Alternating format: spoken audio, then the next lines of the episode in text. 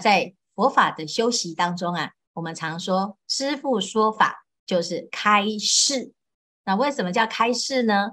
因为《法华经》里面讲到，佛陀来到这个世间的最初的动机以及最终的目的，就是开佛之见、入佛之见、悟佛之见、是佛之见，啊，让众生呢能够懂佛的知见，开示众生佛知佛见，而让众生可以入佛的知见。